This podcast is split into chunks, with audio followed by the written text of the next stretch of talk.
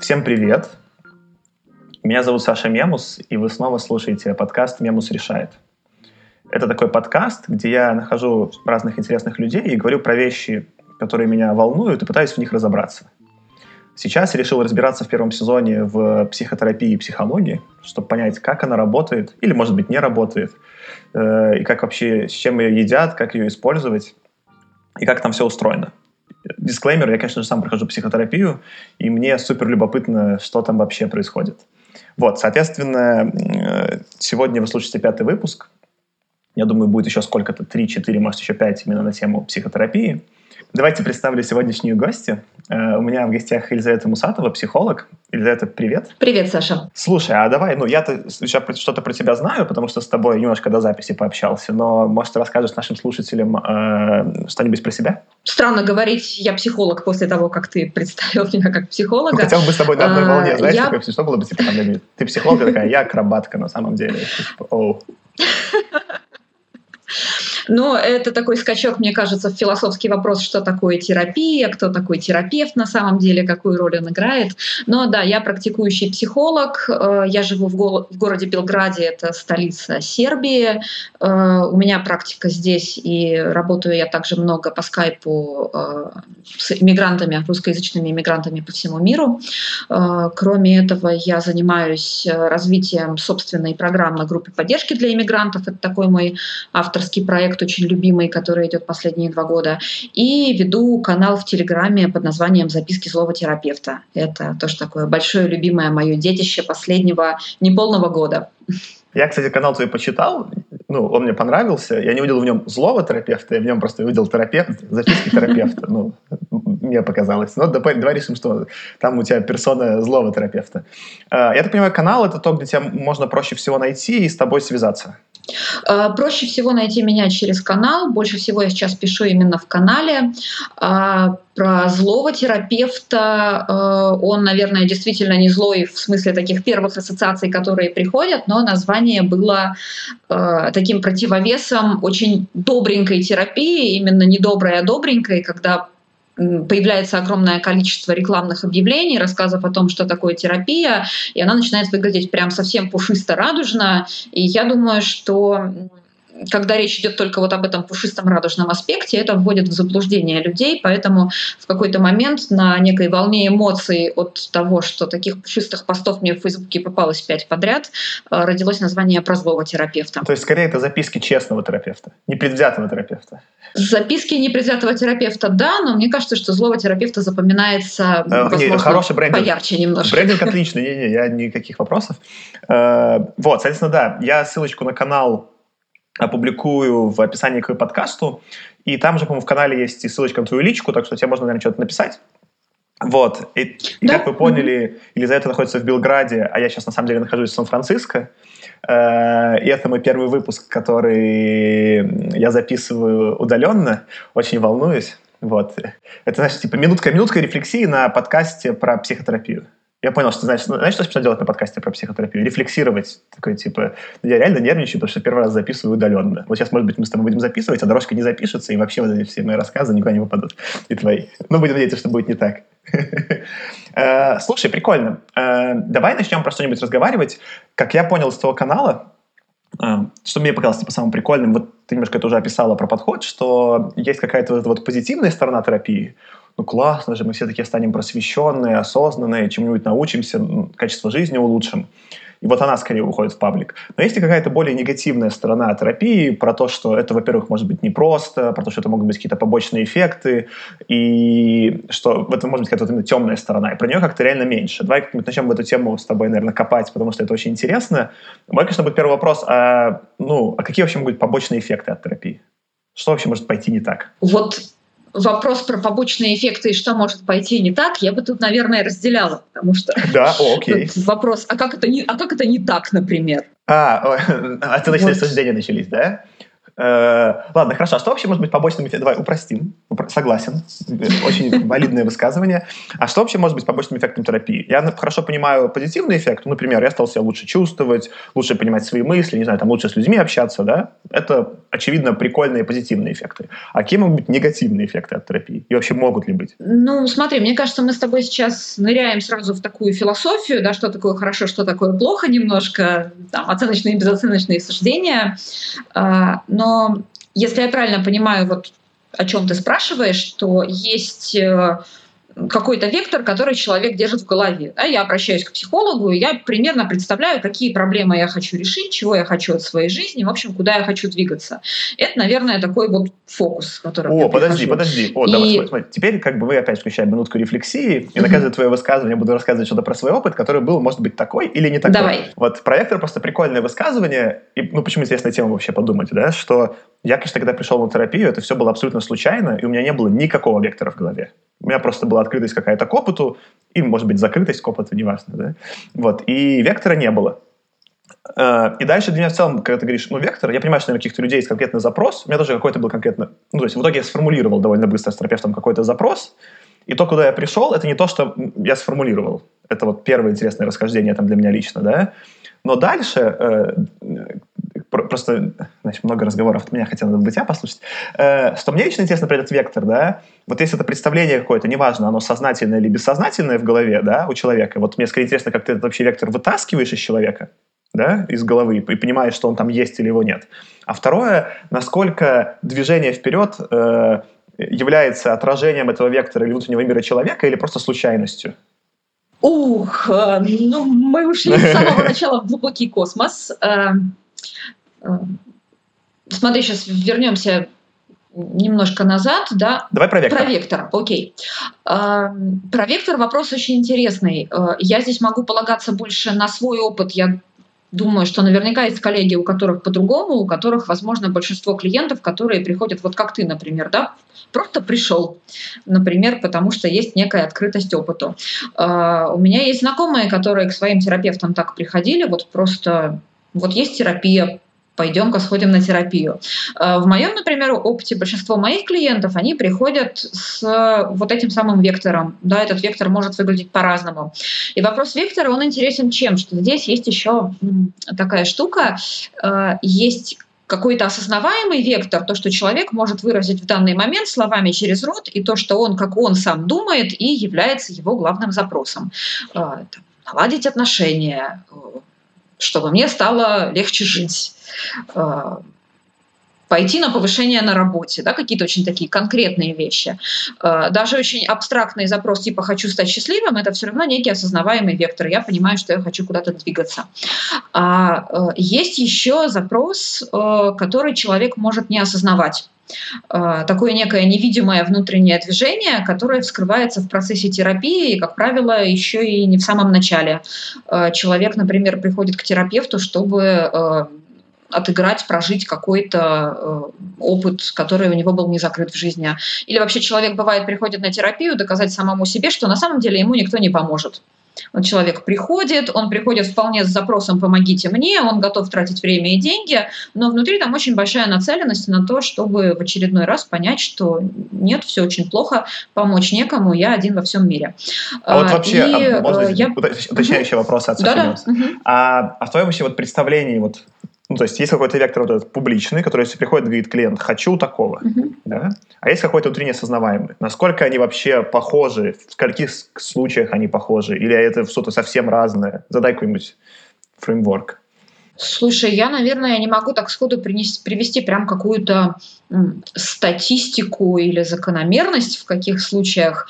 Э, я бы, наверное, так очень обтекаемо широко сказала, что чем больше человек ну, клише немножко, да, такое в контакте с собой э, на момент обращения, ну, конкретно ко мне, да, или к другому терапевту. Чем лучше он к этому моменту научился слышать себя, тем, наверное, больше вот этот внутренний вектор совпадает с тем, что он приносит на словах. Э, терапия — это ведь всегда такой процесс движения к себе, процесс лучшего понимания себя, процесс узнавания себя. И... А вот тут для меня, ох, ох, да. вот смотри, угу. во все интересно. Как мне нравится, что мы сразу перешли к темам, которые супер интересны мне. Э-э- вот есть такая просто парадигма, да, которую ты сейчас озвучила, что терапия — это процесс движения к себе. И для меня это сейчас высказывание перестало быть абсолютно очевидным. Да? То есть, ну, может быть такая вот школа мысли, что есть какой-то я, да, и там как-то меня, не знаю, там общество, неприятные родители, еще что-то пообжали, и я просто какие-то части себя открываю, приходя на терапию, и такой лучше себя понимаю. Вот такая одна школа мысли. Но может быть вторая школа мысли, что я есть mm-hmm. какой-то вот сейчас такой, и я прихожу на терапию и чему-то новому там научаюсь.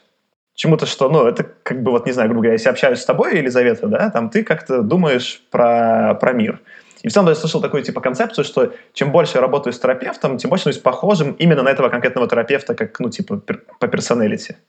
Что высказывает совсем про другое. Это не путь к себе, это путь к копированию модели терапевта. И вот для меня это вообще вопрос супер неочевидно не отвеченный. Я когда прохожу терапию, что все-таки происходит или в какой пропорции, как вообще понять, где это путь к себе, а где это просто, ну, мир большой, широкий, но вот научение каких-то новых моделей, которыми там терапевт транслирует. А, я смотрю, что вместо разговора про побочки в терапии у нас а, пошел разговор про вот вопросы бытия, над, которым, над которыми задумывались очень умные головы на протяжении очень долгого времени истории человечества и так и не дали однозначных вопросов. Я когда про эти вопросы задумался, тоже, у меня уровень уважения к грекам вырос просто экспоненциально. Раньше думал, ну, греки, ну, наверное, были какие-то прикольные философы, и ладно. Теперь думаю, блин, греки, там, сколько, три тысячи лет назад греки. про это задумались. Я такой, типа, ребята, это круто. Э, это ведь на самом деле, мне кажется, вопрос о том, э, кто такой я, кто такой человек. Эм, это вопрос, на который у меня тоже нет... Я вообще не уверена, что на него, в принципе, когда-нибудь будет однозначный ответ. Э, и здесь такой вопрос, наверное, личной философии терапевта.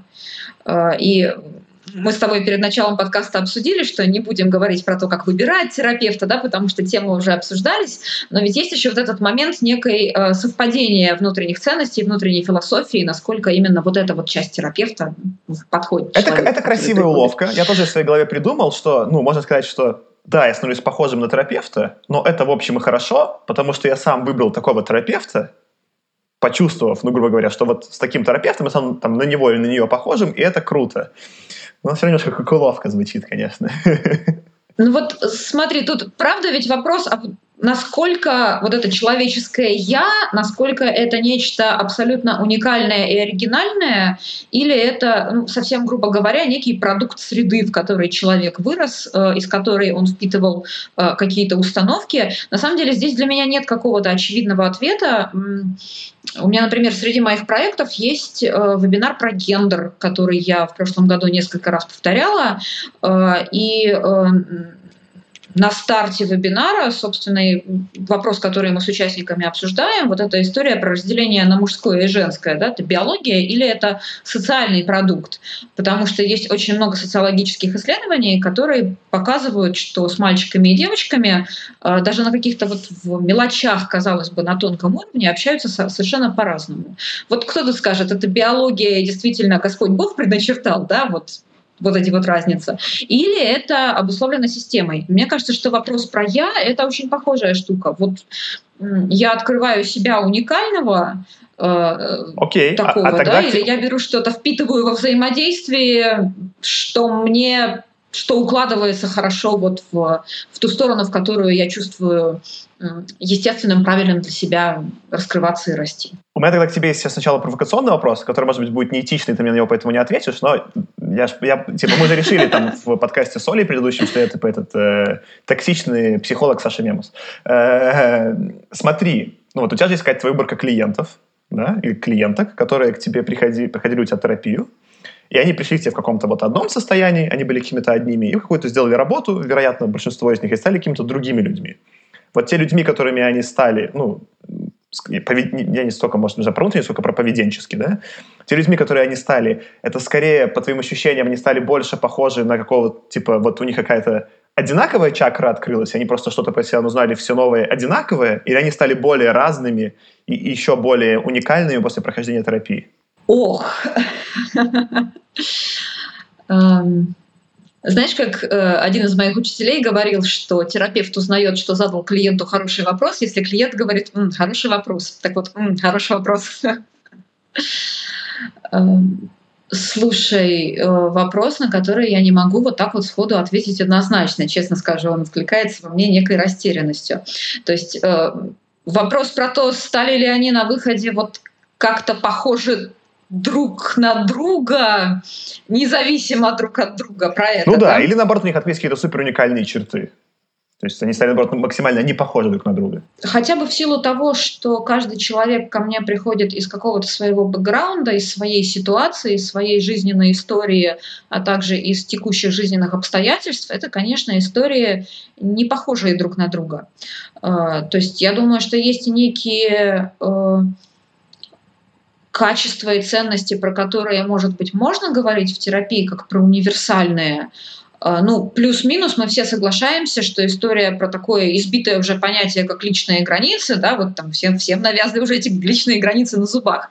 Но тем не менее, плюс-минус мы все соглашаемся, что э, чувствовать свои границы и границы других и уметь с ними обращаться, понимать, за что я готов нести ответственность, за что не готов, и возвращать ответственность там, где я не готов, что это плюс-минус универсальная ценность. Поэтому, наверное, в этом смысле э, примерно большая все-таки часть людей, с которыми работаю я, но думаю, что работают и многие коллеги, они движутся в какую-то примерно одинаковую сторону. Но тем не менее у каждого этот путь очень свой, и он абсолютно уникален. А, я поэтому, например, сейчас будет такой немножко скачок логики. В продвижении терапевтов есть такая спорная, на мой взгляд, штука, как отзывы. Да? Ну, вроде бы как, с точки зрения маркетинга, чем больше ты публикуешь отзывов на свою работу, тем легче тебя выбрать, посмотреть на тебя еще до начала работы и так далее, и так далее. Вот у меня, например, очень большие вопросы к тому, насколько полезны отзывы на терапевтов, что это дает терапевту, что это дает клиенту. И э, оставив в сторону терапевта, с точки зрения клиента, я считаю, что ориентация по отзывам, она вообще во многом совершенно неправомерна, потому что читаешь опыт другого человека, примерно прикидываешь, думаешь, что у тебя будет так же, а у тебя может быть вообще не так, причем с тем же самым терапевтом. А, и даже с тем самым запросом. С тем же самым запросом у того же самого терапевта, даже если ты прочитал и увидел там, о, человек пришел с такой же проблемой, просто пишет, вот описывает меня как под копирку. Эм, я тут как-то нашла серию э, рисунков э, на тему клиентов Фрейда. И там сидит э, Фрейд в кресле, лежат клиенты на кушетке.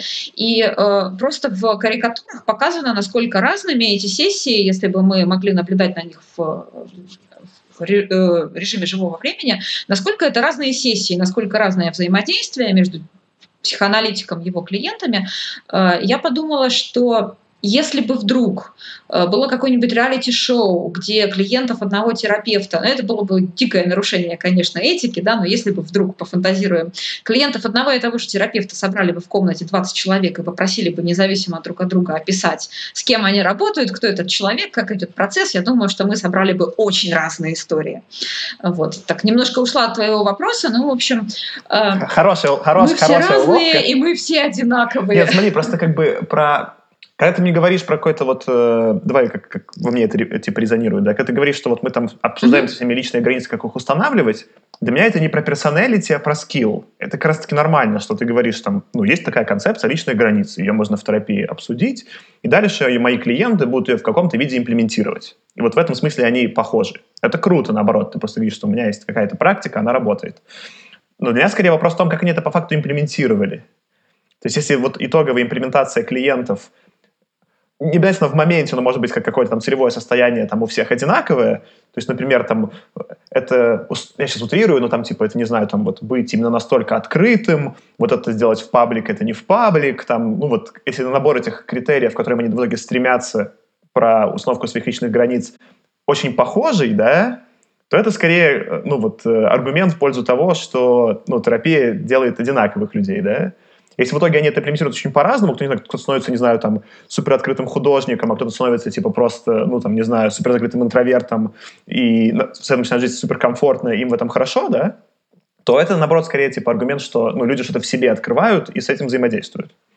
Я думаю, что это все-таки в сторону э, большего разнообразия, потому что э, движешься ты к одной точке определить продолжая на примере личных границ, да, где твое, где не твое, где ты готов отвечать, где не готов отвечать, а точка это у всех очень разная. И вот тут тоже вопрос, да, это исходит из уникальности человека. Я думаю, что да, исходит. А из чего сложилась эта уникальность?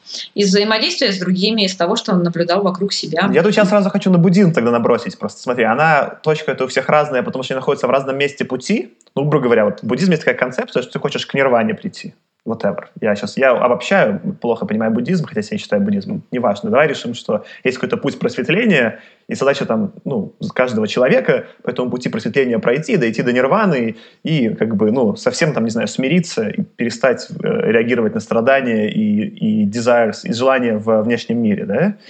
Вот. И там конечная точка, она для всех одинаковая. Другой вопрос, что понятно, что в силу разной практики кто-то будет находиться, ой, я начал медитировать одну минуту в день, да, еще далеко по пути просвещения, да. Кто-то там уже, не знаю, на Випассану съездил, ну, уже поближе, да. А кто-то там, не знаю, ходит в монастыре живет. Ну, эти ребята, возможно, еще ближе придвинулись. Ну, там, с поправкой на их там начальные условия, да. Но при этом они, понятно, будут разные. Понятно, что монах, там, не знаю, от меня, человек, который никогда не медитирует, отличается.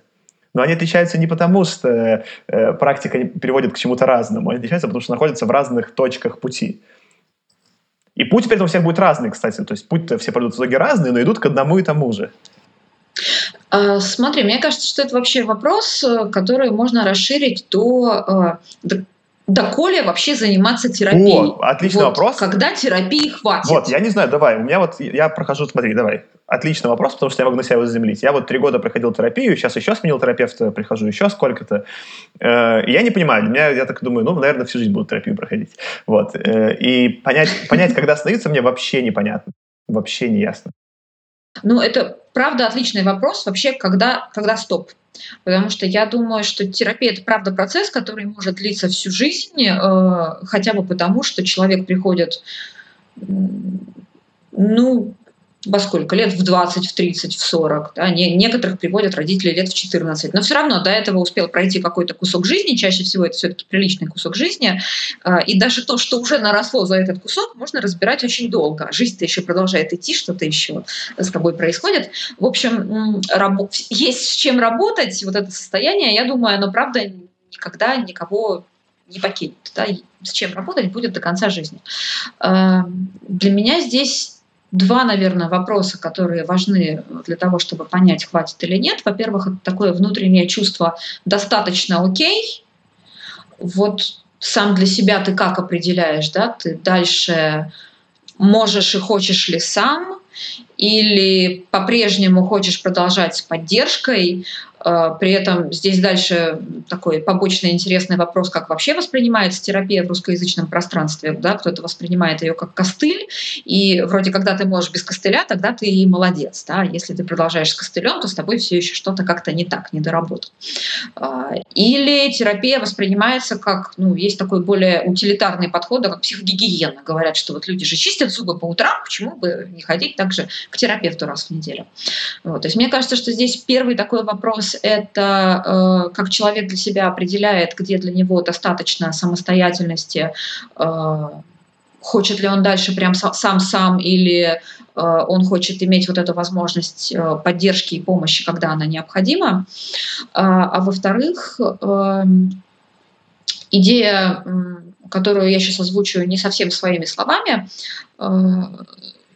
слова э, Елены Веселага, известной расстановщицы в русскоязычном пространстве, э, она писала недавно пост, но он был не про психотерапию, а про расстановки. Но, в принципе, да, сколько там можно ходить на расстановки, когда уже хватит. Э, мне кажется, что очень схожая история. Она пишет о том, что когда человек оказывается больше на стороне жизни, и он остается в контакте вот с этой жизнью, в хорошем плотном контакте, вот тогда можно уже все. А, и на терапию действительно приходят очень с разными запросами из разных состояний. А, все больше, я даже по своей практике смотрю, что все больше становится клиентов, которые приходят из любопытства, из желания улучшить качество жизни. То есть это такие очень конструктивные не кровавые э, запросы и состояния.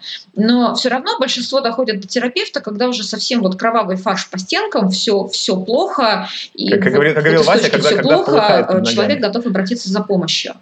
Э, и в таком случае действительно... Угу.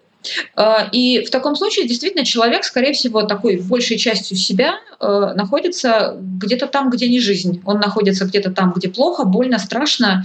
И когда начинается вот это вот движение с помощью в том числе и терапии, и э, в какой-то момент человек понимает, что он зашел на территорию жизни, и он на этой территории там, ни краешком ступни, ни пальчиком, э, не на одной ножке балансирует, а он уже туда зашел, прошел какое-то время, чувствует устойчивую почву под ногами и чувствует, что этот контакт с жизнью он уже не потеряет, даже если его провалит в какое-то темное место, а всех нас до конца жизни рано или поздно все равно будет проваливать в свои разные темные места. Ну, может, не всех, может, все равно этот проскочит. контакт останется. Вот мне кажется... Ну, чисто вероятностно. Я просто представляю в своей голове, значит, такое Думаешь? нормальное распределение, да, и у всех как-то среднее проваливает, но кого-то должно очень много проваливать, а кого-то не должно проваливать. Должен быть какой-то, знаешь, там Далай-Лама, который такой, типа, Все-таки просветление. ну, кому-то должно просто чисто понимать, ну, знаешь, как представь, что ты такие бросаешь такой каждый, типа, день кубик, типа, меня сегодня провалит или нет. Ну, и будет такой человек, у которого все время будут шестерки выпадать, он такой, типа, я не знаю, у меня все в порядке. У меня на самом деле очень большой вопрос, реалистичная ли эта картинка. Я думаю, что она реалистичная с той точки зрения, что у человека могут настолько нарасти защиты, что он выводит себя в состояние все хорошо, да, я вот я позитивный маленький цветочек, и все вот правда хорошо. А, Или у него под рукой есть инструменты, которые вот только чуть-чуть провал позволяют ему очень быстро из провала выбраться. У меня здесь на самом деле очень большой вопрос, и вопрос для меня пока что без ответа, вопрос такой тоже философский, насколько это реалистично, а самое главное, насколько это нужно. Потому что вообще переживание провалов и спадов – это такая очень естественная часть человеческого опыта. А, И к вопросу про побочки в терапии, возвращаясь, с чего начался весь этот разговор, Одна из, мне кажется, таких очень больших побочек э, как раз в этом и заключается, в том, что люди очень часто доходят до терапевта с запросом «сделайте меня счастливым, я хочу быть счастливым». А под счастливым подразумевается некий постоянно позитивный эмоциональный фон, когда все хорошо, все здорово, и вот как раз не проваливает. При этом мне кажется, что в этой картине нет очень важной части человеческого опыта. Нам всем иногда нужно немножко посидеть в, в чем-то более спокойном или в чем-то более грустном, в чем-то таком более темном. Я думаю, что это часть бытия человеком, и э, одна из побочек терапии, когда человек вдруг узнает, что Возможно, никогда он не будет счастливым в том смысле слова, в котором он закладывал. Возможно, он никогда не дойдет в ту точку, где он будет вечно на позитиве, его ничто не будет задевать, ничто в него не будет попадать и отзываться в нем какими-то болезненными или неприятными переживаниями. Очень может быть, что эти болезненные и неприятные переживания, в общем, будут с ним до конца жизни, просто не постоянно.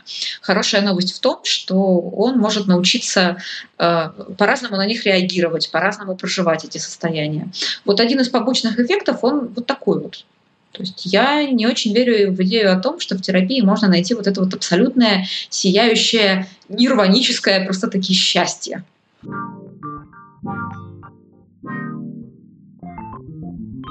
Есть к вопросу про побочки, да, еще одна такая история. Э, вот хожу-хожу на терапию, а мне все хуже и хуже и вот реально и хуже, и хуже, и когда же уже все это кончится. А, и э, тоже один из побочных эффектов, потому что на самом деле на старте очень часто происходит такой всплеск позитива, потому что на старте работа идет с тем, что доступно прямо сейчас, и э, доступно прямо сейчас обычно какая-то такая верхушечка айсберга. А, и человек может выбрать остановиться на этой верхушечке айсберга, тогда, скорее всего, у него будет очень э, положительное впечатление об опыте терапии, что все это как раз вот возвращаясь к тому, как, как обычно пишут в соцсетях, да, рекламные посты о том, что это такое прекрасное, поддерживающее, безопасное, принимающее пространство, где можно в полной безопасности с мудрым проводником исследовать себя и улучшать свою жизнь. Нет, классно Вот, звучит, это И, все и вот ты сейчас описываешь, да, и я бы под это описание скорее подключил кого-то в духе шамана, представил в своей голове, чем терапевта. Но когда ты говоришь слово «проводник», извини, но для меня это, ну, типа, это скорее ситер, чем, чем терапевт. А, Окей, тогда прям закономерный вопрос, кто для тебя терапевт, с чем для тебя эта фигура связана? А, Кстати, ну, э, не знаю, я как бы, более того, по мере того, как я там пробовал какие-то другие терапии, я сейчас даже не готов тебе ответить. Я скорее, вот у меня, у меня такая сейчас есть философская свежая про это мысль, ну, может, не свежая, да, что э, моя новая теория. Новая теория от Саши Мемуса, не име... философская, не имеющая, скорее всего, никакого вообще э, отношения к реальности. Что вот у меня есть сознание. Ну, просто так получилось. Так получилось, что у меня есть сознание и мозг. И они как-то очень хитро работают ну, оставим пока за скобками, почему вообще так получилось, что я осознаю себя, что какие-то нейрончики посылают какие-то сигналы, это магически превращается в мое вот восприятие мира, я сейчас сижу с тобой разговариваю, мне это нравится, да, а по факту мне какие-то просто что-то нейрончики посылают, это, ну, э, такой уровень комплексности, что даже не хочу в него копать. Вот. И это сознание, оно такое, типа, у него есть какие-то, во-первых, свойства, а во-вторых, у него, ну и моего тоже есть такая прикольная фича, функция, оно может познавать само себя. Вот. И дальше это сознание решило познавать само себя и в себе как-то разбираться. И решив так делать, э, оказалось, что набор метафор, э, которыми можно в себе разбираться, очень конечный, и они очень похожие. И мне кажется, что э, в этом смысле какой-то там типа духовный поиск и религия, терапия, и сейчас ты будешь меня ненавидеть, но какие-то, возможно, знаешь, там типа астрологии, слэш карты Таро, что-то еще, это все про одно и то же. Это все попытка э, абсолютно непредативным языком описать сознание, которое так не описывается.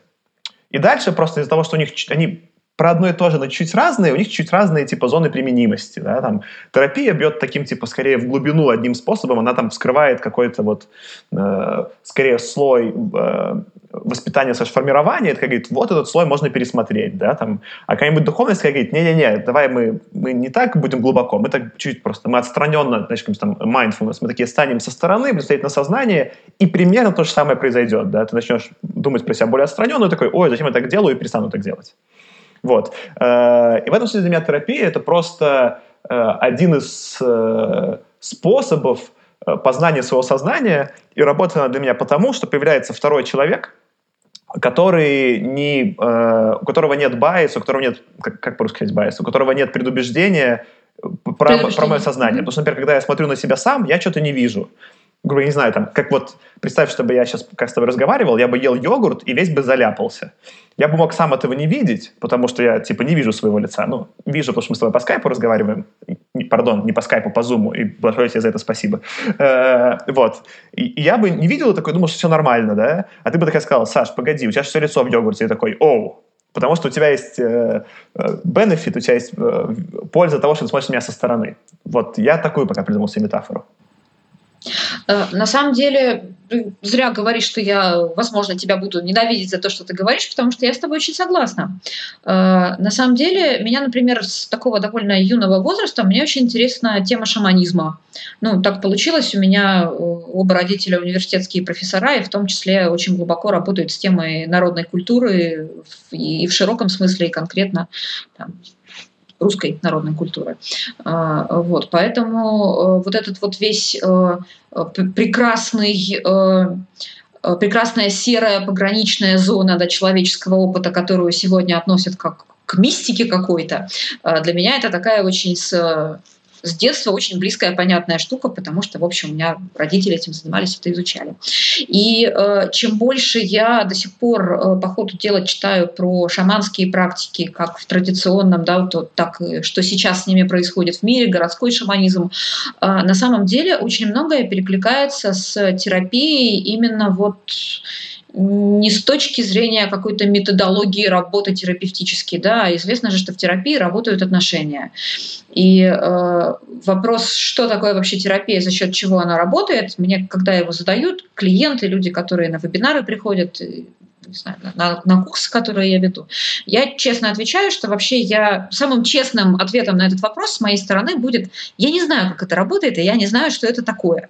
Я вот в этой профессии, да, я, я работаю, я за это деньги получаю, но я не знаю, потому что, э, знаешь, наверное, есть такой известный и прикольный ролик про самолет, который летит с помощью магии. Да, там, я не, не смотрела. Видел, нет. Это проект College Humor, там э, стюардесс, которая просит всех отключить приборы, и вдруг э, самолет оказывается полон э, рефлексирующих людей, которые начинают задавать опрос, вопросы. Подождите, как это вот это вот значит, большая хреновина стоимостью много миллионов долларов, и мой айподик за 10 баксов. Вы хотите сказать, что мой айподик сейчас, значит, обрушит ваш самолет? И стюардесса начинает им давать какие-то научные объяснения про волны, приборы, что-то еще, что-то еще, там такая долгая история, и в конце концов она просто сдается и говорит, так, сейчас все замолчали и внимательно слушают. Никто не знает, как летает самолет. Самолет летает с помощью магии. Поэтому, чтобы не нарушить магию, которая позволяет поднять в воздух вот эту вот махину из металла весом в сколько-то там тонн, выключите все свои приборы и не вмешивайтесь в волшебство. Вот более точного описания того, как работает терапия, я, например, еще не встречала, потому что до определенного момента можно проводить исследования, делать, подводить научную базу, давать научные выкладки. Но есть какое-то ядро, которое... Э, я считаю, что терапия работает с помощью магии вот в этом ядре. Э, и на самом деле то, что я в общем, знаю про шаманские практики, да, про такую э, серую зону психологической помощи, я вот расстановки сегодня упоминала, например, с одной стороны, вот в научном сообществе такой очень большой спор, да, что, что включать в официальную такую белую часть, что оставлять в серой зоне. Но, на мой взгляд, во всем этом очень много общего, очень большое единство, поэтому, когда ты говоришь, что тут духовный путь, терапевтический путь, еще какой-то путь, они, возможно, все немножко про одно и то же, я подпишусь терапия – это один из вариантов. У меня здесь скорее такой личный там про это все вопрос, что смотри, там про терапию, что я понял, терапия, про, про нее еще можно более-менее понять, насколько она экологична. Ну, из-за того, что там есть какие-то, во-первых, э, рекомендации там, американской этой ассоциации типа терапевтов, из-за того, что процесс э, все-таки какой-то там наблюдаемый мной в каком-то осмысленном виде, да, я могу понимать, что, ну, то есть, хотя я там с тобой сейчас вот дискутирую, там, насколько влияние терапевта — это все-таки интервенция или поиск себя, это все еще такая, типа, серая зона. Но этот процесс очень подконтрольный. То есть я могу в любой момент сказать, типа, воу-воу-воу, типа, Елизавета, притормози, типа, что, давай мы не будем этого делать, да, там, или давай там, ну, он понятный. А со всеми практиками типа, там, не знаю, духовности, слэш-шаманизма, э, слэш какого-нибудь там, не знаю, чего угодно, да, там, э, которые у меня тоже супер любопытные, потому что у меня большая открытость к опыту, я же на терапию даже пришел, да, мне очень сложно понять, где с ними, типа, граница э, именно экологичности. Например, там, у меня один из самых больших там кризисов жизненных был после випассаны. Да, я такой просто, я там месяц не понимал, что со своей жизнью делать, да. И я не уверен, что это было супер экологично.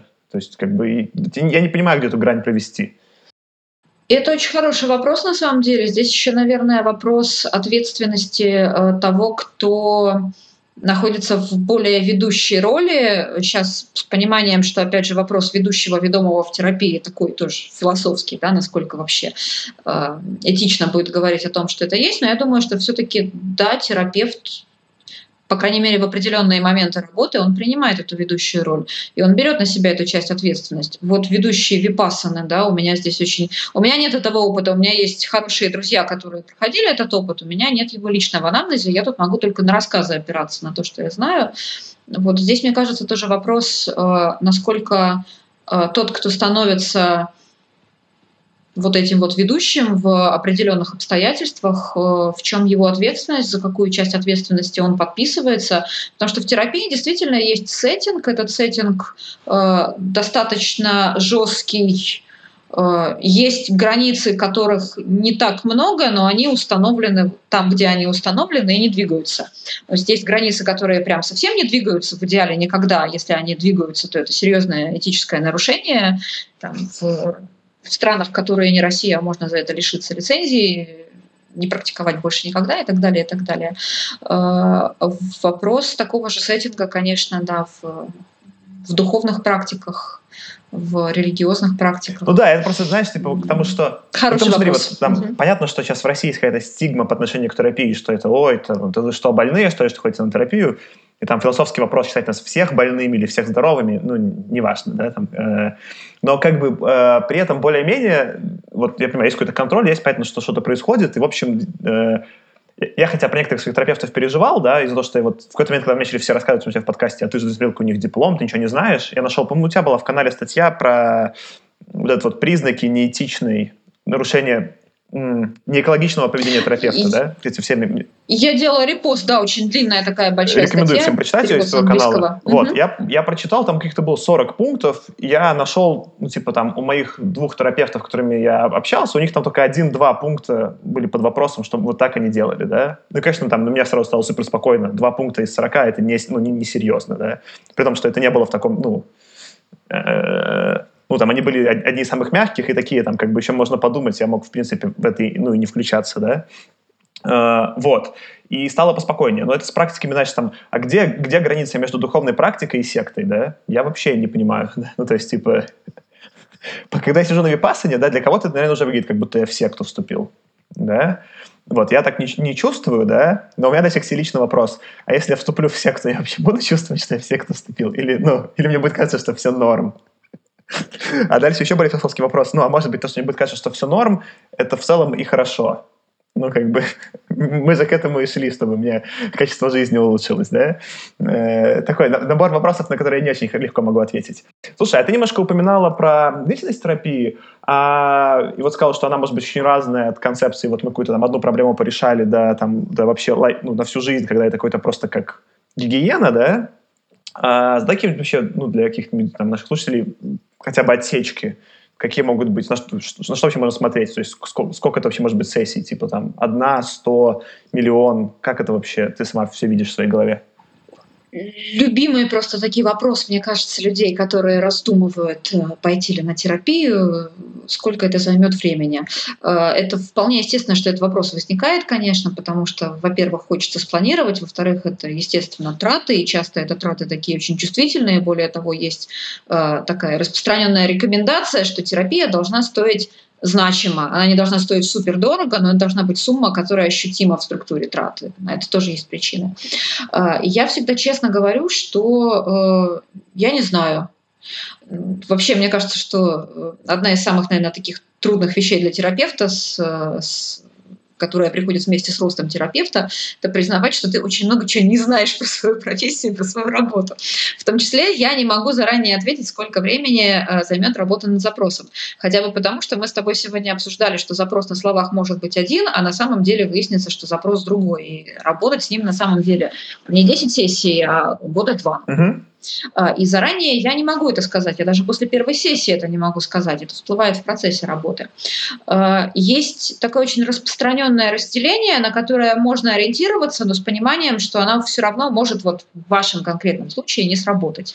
Что а, Первая сессия, она всегда ориентирована на знакомство, это посмотреть друг другу в лицо, пообщаться, вообще почувствовать, как тебе самому в общении с этим человеком, хочется ли продолжить, насколько комфортно, с пониманием, что терапия вообще процесс очень дискомфортный, да, и если прям совсем комфортно и пушисто, это, возможно, тоже повод задуматься. Э, где-то 2-3 встречи, э, за 2-3 встречи можно решить, точно ли по пути именно с этим человеком, Э, где-то около 10-15 сессий может уйти на проработку конкретного запроса. Но это когда человек пришел и говорит, вот у меня эта проблема, работаем только с этой проблемой. Э, при этом эм, мне кажется, нужно понимать, что человек, он вообще цельный. И все последние процессы, что терапевтические, что, в, что медицинские, они очень движутся к тому, что э, невозможно работать с частью, не затрагивая целого. Поэтому неминуемо работа с частью, даже если мы договорились, что мы, да, сфокусируемся на этой проблеме, не будем никуда отходить в сторону, оно все равно затрагивает вот это вот целое, все равно будут возникать какие-то ассоциации, изменения в параллельных сферах жизни. Э, и э, человек может ограничиться, захотеть ограничиться вот этим небольшим фрагментом опыта, да, я дошел до какой-то определенной стадии, мне окей. А может понять, что вообще вся эта система настолько сложна, э, все настолько взаимосвязано, что Возможно, нужно еще 10 сессий, а потом еще 10 сессий. И вот так вот люди годами ходят на терапию. Но мне кажется, в том, что ты говоришь, есть важный инфа... же... вот ага. Я сейчас так, когда меня спрашивают, сейчас у меня какую-то рекомендацию про терапию, я часто, ну, из личного опыта говорю ребятам, что, ну, сходите хотя бы на 10-20 сессий, а потом принимайте решение. Потому что, ну, короче, я понял, что если бы я, на, ну, я, я в своей голове не смог бы соотнести конкретные сессии с результатом. Только спустя какое-то там длительное время там, не знаю, полгода терапии, я такой понял, что, а, да, реально что-то в моей жизни поменялось. А до этого это было все очень голословное, там, ну, окей, мне нравится терапевт или, там, или не нравится. Это не очень мало имело отношение к оценке эффективности. Прикольно, что ты как-то похоже про это думаешь, что вот там есть сколько-то, хотя бы там 10-15 сессий, чтобы хоть что-то поработать, понять вообще вот этот цикл, вот, вот в чем цикл заключался, вот мы как, знаешь, как в продукте есть спринт, мы какой-то сделали гипотезу, запустили, зарелизили и посмотрели, вот такой цикл в терапии подлиннее, он там, не знаю, там 15 недель условно. Я просто хотела еще сказать, что вспомнила, э, мне как-то попадался такой интересный кусочек статистики. Э, вопрос в Америке проводился людей с опытом терапии, без опыта терапии, как раз на тему сроков. И там было несколько вопросов участникам исследования. Э, после какой сессии вы чувствуете первые результаты, э, после какой сессии вы чувствуете, что у вас установились рабочие отношения с терапевтом, на терапевтический альянс наладился, так называемый. После какой сессии вы чувствуете, что вы можете э, делиться очень личной информацией с терапевтом, ну и после какой сессии вы видите, что первичная проблема, с которой вы обратились, решена или почти решена. И Американские участники, собственно, отвечали, я поделилась этой информацией в канале и вывесила голосовалку. В общем, там так же ли у вас, дорогие читатели? И оказалось, что у дорогих читателей очень сильно не так. И мне потом писали в личку люди, у меня открыты личные сообщения, как раз чтобы можно было дать обратную связь, э, писали и рассказывали, что, вы знаете, я со своим терапевтом, вот, например, только через два года вообще на какой-то уровень доверия вышел. Действительно, у человека может быть настолько сильная тревожность, недоверие людям, что э, года два, а то и три, пять нужно для того, чтобы начать открываться. И там-то уже начинается начинается настоящая работа.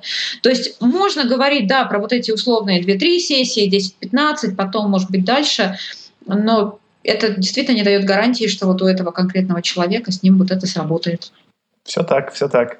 Э, а к твоему вопросу, э, к тему, которую мы чуть-чуть давно затрагивали, ну ты говоришь, что, допустим, здесь это какой-то запрос, вектор, который сформулирован осознанно, да, а есть какой-то вот этот менее осознанный вектор, и мы его можем открыть и с ним проработать. Э, со мной лично эта концепция не очень бьется. Ну, в смысле, я, я понимаю, что какие-то вещи я могу сказать про себя, я уже про себя их понял, могу сформулировать, какие-то понял меньше, могу сформулировать их меньше. Но для меня это не отвечает на вопрос про то, все-таки э, я что-то в себе открываю, или мы что-то с тобой вместе придумываем. А, да, это не мой терапевт, просто мне так проще про это голосом рассуждать. Э, потому что это как любые мои инсайты про то, что я про себя не знаю, они не вида, что я хочу вот так, а они вида, я про себя там ничего не знаю. Я, я могу сказать, что, например, вот в, этой те, вот в этой теме, да, для меня какое-то там, ну, она для меня закрыта, я про нее ничего не понимаю. Дальше могу как-то начинать открывать и про нее думать, да, а учитывая, что я ничего про нее не знаю, вопрос очень философский. Это я что-то сейчас про себя узнал, он там было, и я просто такой, типа, взял кисточку и, типа, очистил, да, как, типа, археологи, да? Или, на самом деле, такой, типа, а, нет, там была пустота, я такой, типа, чем-то ее заполнил. И, конечно, если была пустота, которую чем-то заполнил, то вот тут, ну, влияние человека, с которым я это обсуждал, оно принципиальное. Потому что это тот первый набор установок, которые упадут в меня. М? Это токсичный психотерапевт Саша Мемус. Э, у меня, знаешь, в ответ э, контрвопрос, а для чего важно это знать? Вот мы с тобой столько сегодня да, дискутировали на тему, что здесь первично, правда ли ты открываешь уникального себя или ты заполняешь пустоты при помощи человека. А чем на самом деле так важен ответ на этот вопрос? Вот что это изменит? Я тут, правда, очень открыто его задаю, потому что у меня тоже нет в голове какого-то сейчас э, готового. Нет, отличный вопрос. Я, в принципе, какой-то схожий, но не так осознанный вопрос себе задав, чуть-чуть по этому поводу успокоился. Ну, потому что какая разница, в какую конечную точку я приду, если она меня будет устраивать?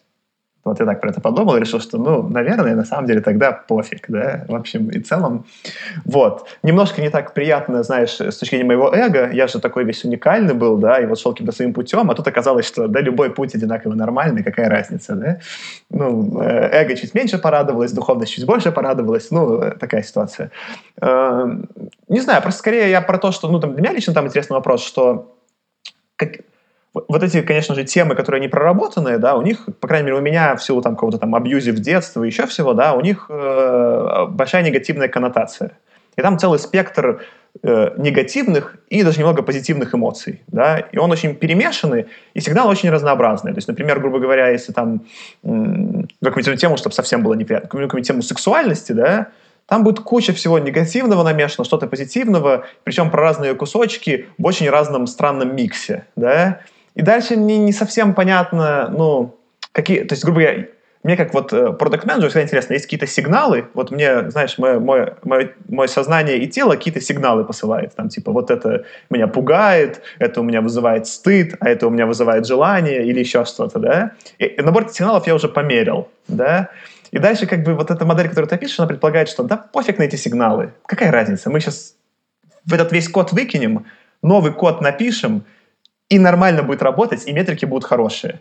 я такой, ну, в принципе, ок, нормальная модель, да, но мне как бы с точки зрения моей рефлексии интересно, вот эти сигналы, которые были, они вообще какой-то э, смысл имели, и как эти сигналы заметчить на, может быть, не знаю, там, подбор человека, с которым я это обсуждаю, да, чтобы э, это было больше про меня и меньше про конкретное готовое решение, которое есть у терапевта.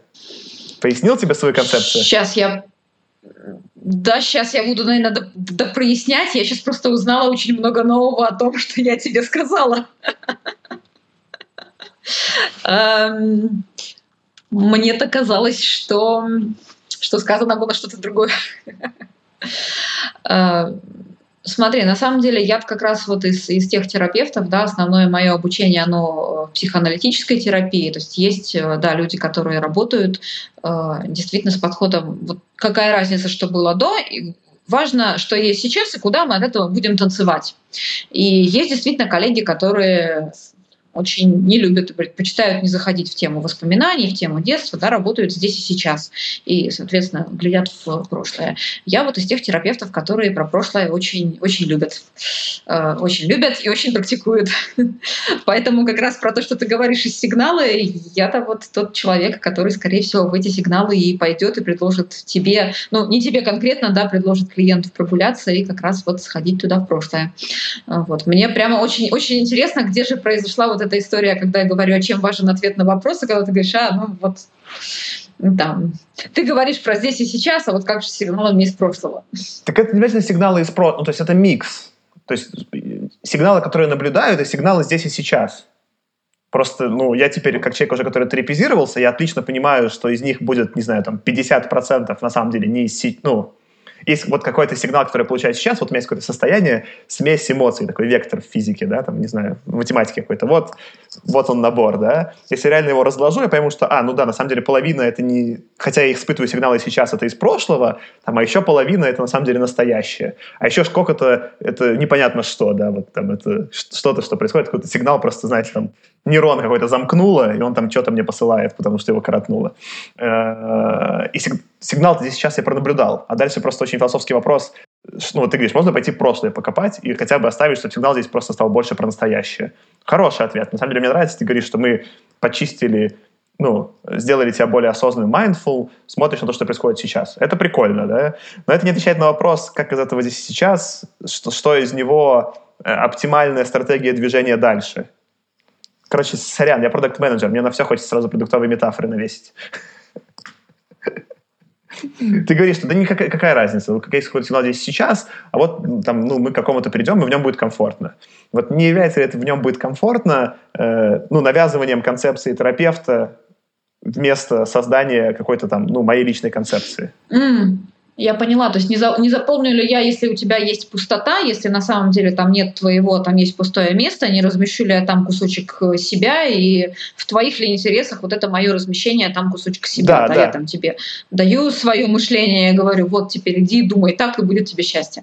Все, я, теперь я поняла, как вы пришли к, к этой точке разговора. Это очень...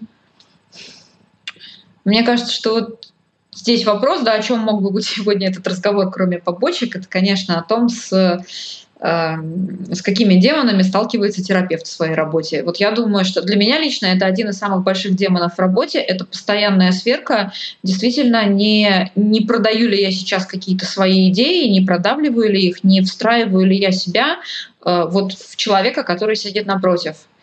И, э, О, можно, это можно вопрос... тебя перебью? А это тогда, кстати, хороший ответ да. на на эколог... почему терапия более экологична. Потому что ты так думаешь, а какой-нибудь шаман так не думает. У шамана есть готовый набор ответов, который он продает. Ну, тут шаман ходит к духам за ответами, но в контексте нашего с тобой разговора... Ну, я утрирую, пускай, пускай не шаман, пускай, пускай глава сектантской религии. Я думаю, что да, можно. Я бы согласилась с тем, что это такая очень важная разница, потому что э, мне кажется, что Сейчас сформулирую. У меня есть мысль, она бежит вперед слов, поэтому слова подтупливают прямо сейчас. Э, есть такое понятие, как интернализация терапевта, да, когда человек понемножку своего терапевта в себя интегрирует. И, ну, грубо говоря, если ты между сессиями начинаешь со своим терапевтом разговаривать, он тебе в твоей голове задает вопросы, ты ему отвечаешь, решаешь проблему, интернализация пошла, все хорошо, прям вот процесс идет. Эм, я думаю, что, безусловно, поскольку терапия — это отношения, это в первую очередь отношения, которые складываются, э, в отношениях э, два человека взаимодействуют, и они каким-то образом в этом взаимодействии влияют друг на друга и меняют друг друга взаимно. И я думаю, что отношения — это всегда такое э, тут немножко повеяло сигарой, да, но это взаимопроникновение за, за неимением лучшего слова. А, и действительно, с этой точки зрения, я думаю, что что-то от, от меня, как от терапевта, остается в моих клиентов, точно так же, как мои клиенты в чем-то меняют меня. И вот этот взаимный обмен, он происходит. Вот чтобы этот обмен был не насильственным. Смотри, а давай, а тогда, не вот, нет, тогда таким... такой вопрос. Да. Пускай он обмен mm-hmm. есть, смотри, давай мы решим, что этот обмен существует, и он есть. Okay. Что меня в этом тогда смущает, в этой концепции – Почему тогда, ну, то есть, э, почему у меня только тогда один терапевт, а не пять? Так, поясни. Ну, типа, у тебя есть какие-то модели мышления, да, которые в силу того, что, допустим, если бы ты был моим терапевтом, у нас с тобой какие-то начались бы отношения, часть этих моделей передалась бы мне, часть моих моделей передалась бы тебе, замечательно. Само по себе такой, само по себе наличие такой передачи меня смущ, не смущает. Ну, типа, меня смущает очень мало, это нормально. Это как с моими друзьями у меня происходит такой же перенос. Я что-то у них копирую, они что-то у меня копируют, это прекрасно. Э, меня смущает в этом, э, как и во всех э, большинстве типа западных религий, монотеистичность. Что вот, ну, понимаешь, есть какая-то Елизавета, да, вот ты, например, да, и, и какой-то набор твоих жизненных принципов. И он у меня остался, да. Не круто. А если я позырил на все поле принципов, например, у пяти разных людей такой, а, можно так, так, так и так. И такой решил для себя, а, ну вот так мне больше всего такая нравится модель. Или все. То и тогда это круто. Ты же очень важную вещь говоришь, что ты не только у терапевта берешь, ты берешь у друзей, у ролевых моделей каких-то, да, у людей, которые для тебя значимы, у персонажей кино и сериалов, в конце концов. То есть на самом деле это ведь не э, эксклюзивный процесс, который происходит только в терапии. Разве? Ну, а, разве? То есть я с тобой буду сейчас злым полицейским, но мне кажется, это эксклюзивный для терапии процесс, особенно в России, потому что в России столько тем табуированы, что, вероятно, вне терапии их и невозможно обсудить. Я пытался обсуждать сексуальность с своими друзьями-мужчинами. Это просто, ну, это impossible невозможно. К сожалению, ну, то да. Есть в этот момент терапевт становится эксклюзивным человеком. Смотри, это очень крутая штука, которую ты сейчас говоришь. Да, для многих людей, и я согласна, особенно в русскоязычном пространстве, где и терапия — это сама тема во многом табуированная, с кучей предрассудков, которые там, еще из советского времени тянутся, что это все область психиатрии и так далее, и так далее. Да, действительно, и для многих людей, я сегодня уже говорила, да, что часто до терапевта доходят уже, когда кровавый фарш, вокруг кругом враги, все плохо. И действительно, для многих людей опыт общения с терапевтом становится чуть ли не первым или первым за очень долгое время опытом вообще нормального, вменяемого человеческого общения вот где есть понимание, где есть выслушивание, где есть поддержка, готовность принять инакость. И э, здесь э, очень часто возникает такой вопрос зависимости от терапии. Да? Вдруг я стану от терапии зависимым, вдруг там мой терапевт меня подсадит, будет из меня качать деньги до конца жизни, такие страшилки. Э, на самом деле задача терапевта, одна из задач, это сделать так, чтобы такого общения в жизни человека было больше, чтобы терапевт не был единственной фигурой, фигурой, и чтобы вообще в конце концов у человека отпала надобность к этому терапевту приходить. Вот моя задача, чтобы клиенты, которые ко мне приходят, чтобы им О, больше ко мне кстати, приходить не нужно это было. Это крутой инсайт, да-да-да, кстати, ну то есть э, у меня в голове был конфликт про это тоже, в том смысле, что, ну, понятно, я не думал, что там терапевт меня на что-то подсаживает, но терапевт, я опять же, продуктовая метафора от Саши Мемуса, да, э, терапевт — это подписочная модель. Ты покупаешь подписку и платишь там раз в неделю подписку за посещение терапевта в силу просто финансового стимула такой модели, эта модель предполагает бесконечную подписку и стимул, если терапевт, что ты платил бесконечно. Ну, просто финансовый. Не, даже не, не потому, что терапевт какой-то... Это как любой, любой подписке, ну, а, она будет стремиться сделать так, чтобы ты ей пользовался. Да?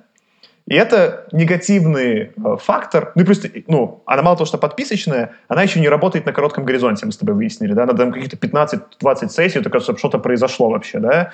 Все. Дальше начинается очень такое, ну, знаешь, типа грешно, что это все приходит в режим, что терапия — это гимнастика, это как спортзал. Ты ходишь в спортзал всегда, всю свою жизнь до конца жизни. И вот спортзал поощряет тебя ходить в него, ну, платить всегда.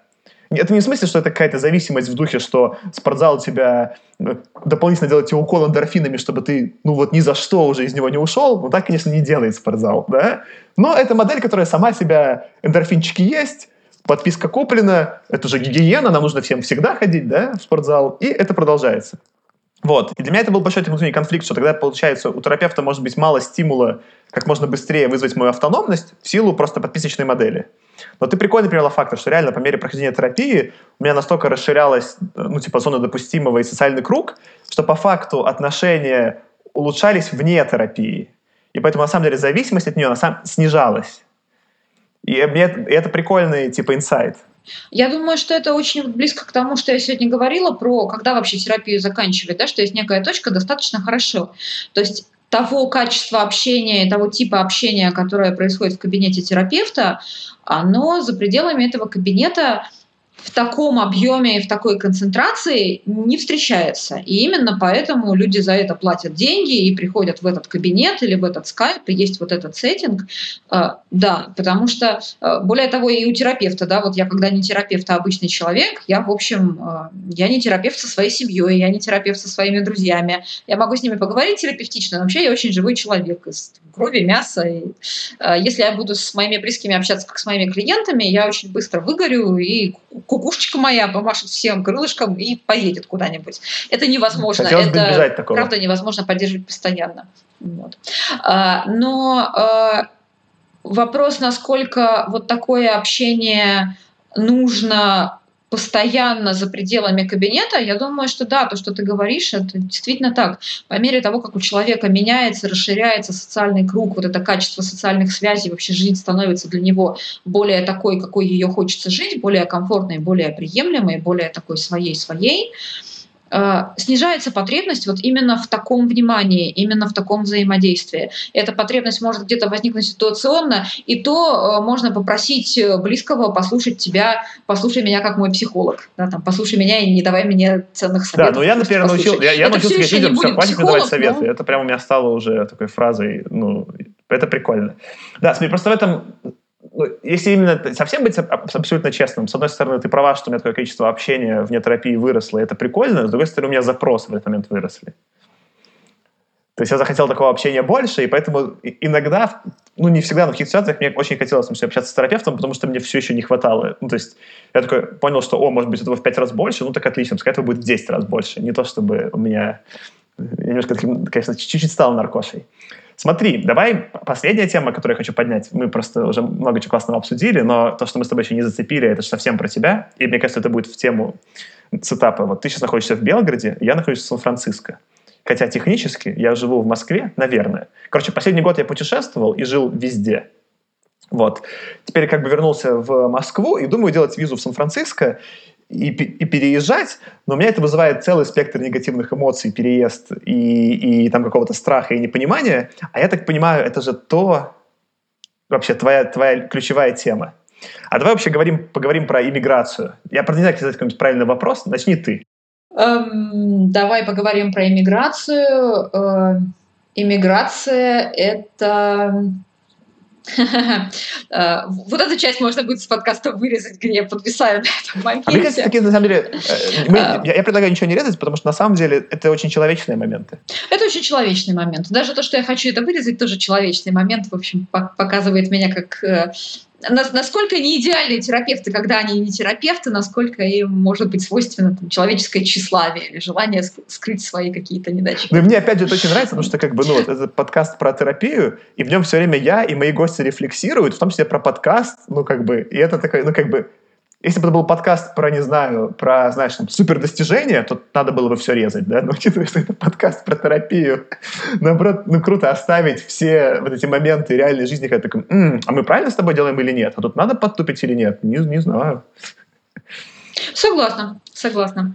А, минутка рефлексии на в подкасте. Эмиграция очень большая тема.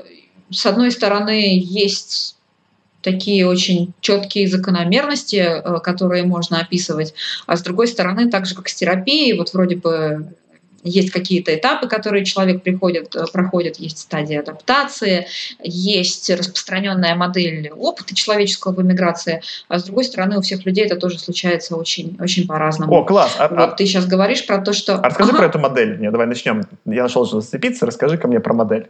Что, что такое иммиграция в этой модели? Вот я решил куда-то переехать. Смотри, вот ты решил переехать и говоришь, что с одной стороны ты решил, то есть, наверное, есть что-то, какая-то позитивная часть, которая тебя двигает в эту сторону. Да? То есть, реально ты сидишь и думаешь, господи, Сан-Франциско какая шуткая дыра, перееду-ка я сюда и буду страдать и быть несчастным. То есть есть явно что-то привлекательное. И ты при этом говоришь, что и, страшно, и много всяких кошмаров возникает в связи с этим опытом. То есть вообще э, есть э, некий человеческий опыт, к которому никогда нельзя быть на 100% готовым, потому что просто нельзя быть к нему готовым. Нельзя быть полностью готовым к рождению ребенка Нельзя быть полностью готовым к смерти близкого человека. Вот можно готовиться, настраиваться, подготавливать себя специально, все равно все пойдет совсем не так, как ты готовился. Вот миграция относится к такому опыту. Поэтому, с одной стороны, можно много говорить про модель, я сейчас э, расскажу, да, отвечу на вопрос. С другой стороны, э, послушав сегодня меня в подкасте, все равно это не очень тебе поможет в твоем собственном опыте, возможно. Ну, это да, это история про то, что есть, кар- э, карта не равна территория. Типа, ну, это есть какая-то карта, а как уже там да? буду идти, оно все будет, ну, уникально. Да, более того, когда речь про иммиграцию, это еще и карта, на которой есть, вот как в старых картах, такие белые пятна, на которых написано здесь кракен. Да? Там, тут водятся единороги, тут водятся чудовища. Э, и хорошо, если там не перепутали, где единороги, а где кракен. Сан-Франциско, а не Карибы. Сан-Франциско — это разные места.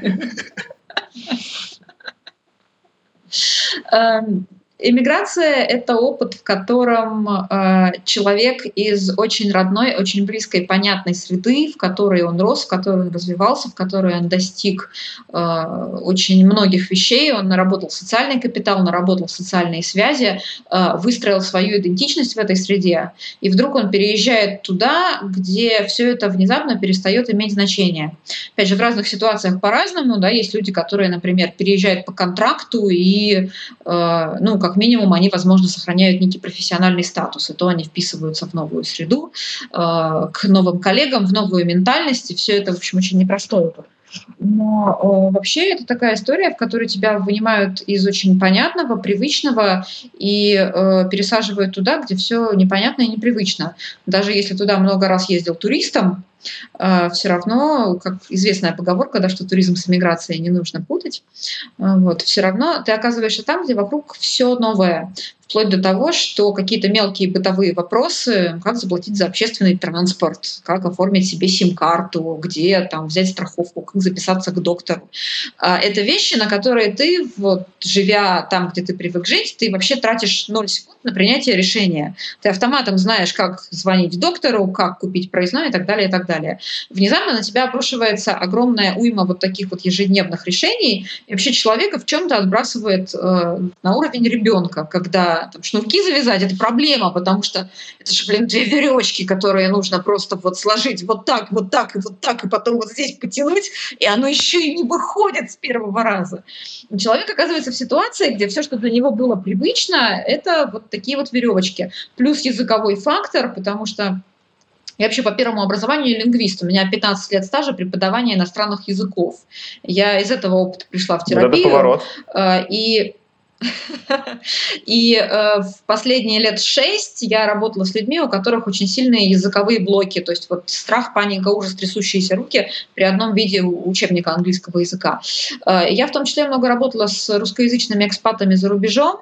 Э, это люди, которые впадают в чернейшее отчаяние, потому что у них там два высших образования, кандидатская диссертация, высокая позиция в обществе, шикарное чувство юмора, эрудиция, все.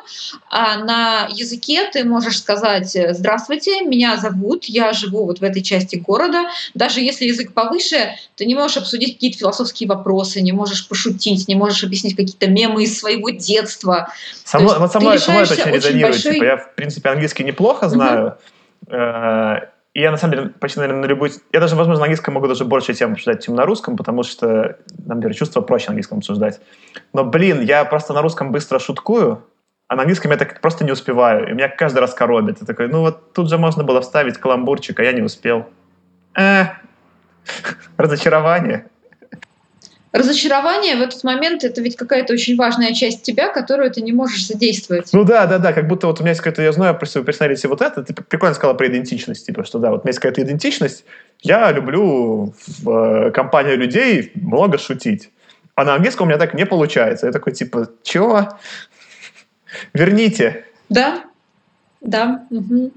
Такой очень вопрос. Э, я поэтому, кстати, говорила о том, что разный опыт, потому что чаще всего, ну, вот такой простая история. Я когда готовилась защищать программу тренинга для иммигрантов, э, которую я разрабатывала, э, я в процессе подготовки шерстила, чего дает Google по таким, ну, что делает человек, у которого какие-то проблемы после переезда в страну, наверное, идет в Google и забивает, в общем, что делать-то теперь, когда я переехал в страну. Э, и все статьи в основном, они про стадии адаптации и про кризис в иммиграции, про то, что вот как, ровно про то, о чем я говорю, что это очень большой стресс. Этот стресс некоторые коллеги говорят, что он, в общем, по э, шкалированию стресса сравнимо или превосходит стресс потери близкого человека, то есть, правда, очень так серьезная штука обрушивается. Но при этом есть люди, для которых опыт переезда в другую страну — это вот прям прекрасное приключение, потому что для того, чтобы вообще дойти до точки «кто я» и собрать свою идентичность, в силу их предыдущего жизненного опыта, где эта идентичность была очень сильно там, порушена, порвана, не было возможности нарастить, чтобы пересобраться, им нужно приехать в совершенно другую страну, в совершенно другой язык к другим людям, и там они как кубик Рубика вдруг берут и собираются. Ты сейчас, кстати, когда рассказывала про этот опыт поиска идентичности, э, мне показалось, что скорее по коннотации его рассказываешь как для многих какой-то кризисный опыт, а я, наоборот, подумал, что это прикольно. Типа, ну да, это же, это же ну, прикольно э, взять и, по сути, ну, убрать... Э, это как новую видеоигру включить. Такое, а давай-ка разберемся, как в нее играть. Ну, непонятно. Сейчас придется придумывать, как тут со всеми взаимодействовать. В этом, понятно, есть там куча стресса, да. но есть ну, э, скорее твоя даже это просто метафора, меня она больше порадовала, потому что я люблю все новое. Такой, ну, нормальный опыт, прикольно. Ну, ты, во-первых, любишь все новое, да, для тебя это вполне может быть таким классным квестом. Во-вторых, есть еще момент, э, есть момент э, культуры, ментальности страны, города. И вот насколько человек сочетаем с тем, где он был раньше, и с новой средой, это ведь тоже очень важно. Я живу в культуре такой вот сейчас, да, Белград, э, Сербия, э, такие ближе куда-то вот к Балканам, ближе к средиземноморцам. Там есть, конечно, такой славянский налет, но вообще это все такое очень э, свободное, летящее, про удовольствие жизни, про пойдем попьем 4 часа кофе. То есть тут, тут по-моему, даже контракты, договоры недействительны, если у них нет там, пятна от э, чашечки с кофе просто нету юридической силы. И э, если зайти в группу экспатов, что русскоязычных, что англоязычных из разных стран, очень хорошо видно, что есть люди, для которых вот такой подход к жизни, он очень естественный. Вот этот вот полет, это некое раздолбайство, такое отношись к жизни проще, лови удовольствие. А есть люди очень такие основательные, системные, четкие, обязательно, и они здесь страдают. Потому что такие люди здесь реально страдают. Э, и вот тоже вопрос сочетаемости с новой культурой очень важный. Ты, и на самом деле это... Я ага. просто начинаешь про культуру. Я про культуру Извини. сейчас плохо понимаю, мы с тобой про это поговорим. Э, это минутка рефлексии от Саши Меуса. Я понял, что мне еще отчасти... Э, ну, почему Сан-Франциско там резонирует вообще? Э, из бонусов всего этого, что здесь разговоры только на английском, ну, в смысле, в, ну, в среднем с людьми, да? Вот. А с английским у меня намного меньше негативных коннотаций. Ну, то есть, грубо говоря, у меня к русскому языку много вопросов. И вопросов именно, ну, мое все детство было на русском языке, где меня абьюзили. И, короче, у меня куча негативного опыта связана с русским языком. А на английском языке у меня были только веселые опыты. Я, типа, съездил на Burning Man, потусовался там, ну и пасану сгонял, там еще что-то. Тусов... Путешествовал, да, все путешествия по-английски. И к английскому сериальчики. И у меня коннотация к английскому намного более приятная, типа, и у меня негативных опытов на английском, типа, в сто раз меньше, чем на русском. И поэтому такой, ну, конечно, жить в англоязычной среде в этом смысле веселее. Ну, в чем-то. Новый язык — это... Я тут немножко позанудствую как раз из первой профессии. Новый язык, он всегда про идентичность. Вообще, почему э, некоторым людям так колоссально трудно осваивать иностранный язык, потому что человек настолько цепляется за то, кто он есть, и за свою картину мира, самое главное, а ригидная картина мира и такая очень ну, нетолерантная в широком смысле к инаковости картина мира, это такое наше немножко культурологическое наследие всех нас, да, людей с русскоязычного пространства, потому что э, через поколение в поколение передается вот эта подозрительность к другому, то, что другой опасен, ну, это то, что мы наследуем просто на бессознательном уровне.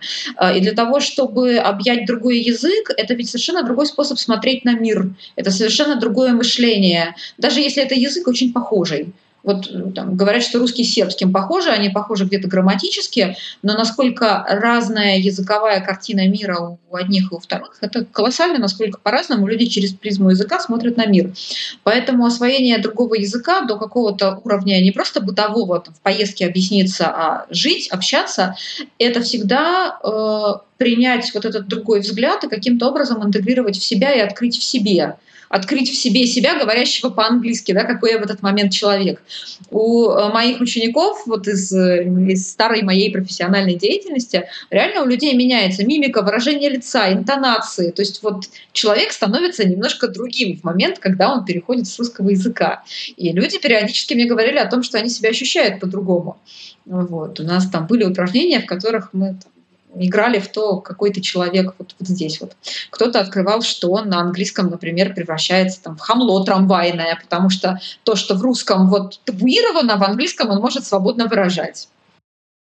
Это прекрасно, мне кажется, что человек открыл в себе. И причем это же очень ресурсное такое состояние, там вот прям такое хорошее-хорошее вот, э, хам, который может любому дать. Это прикольно. У меня, наоборот, типа, больше счастья включается. Ну, типа, там в Америке угу. более принято позитивные эмоции выражать.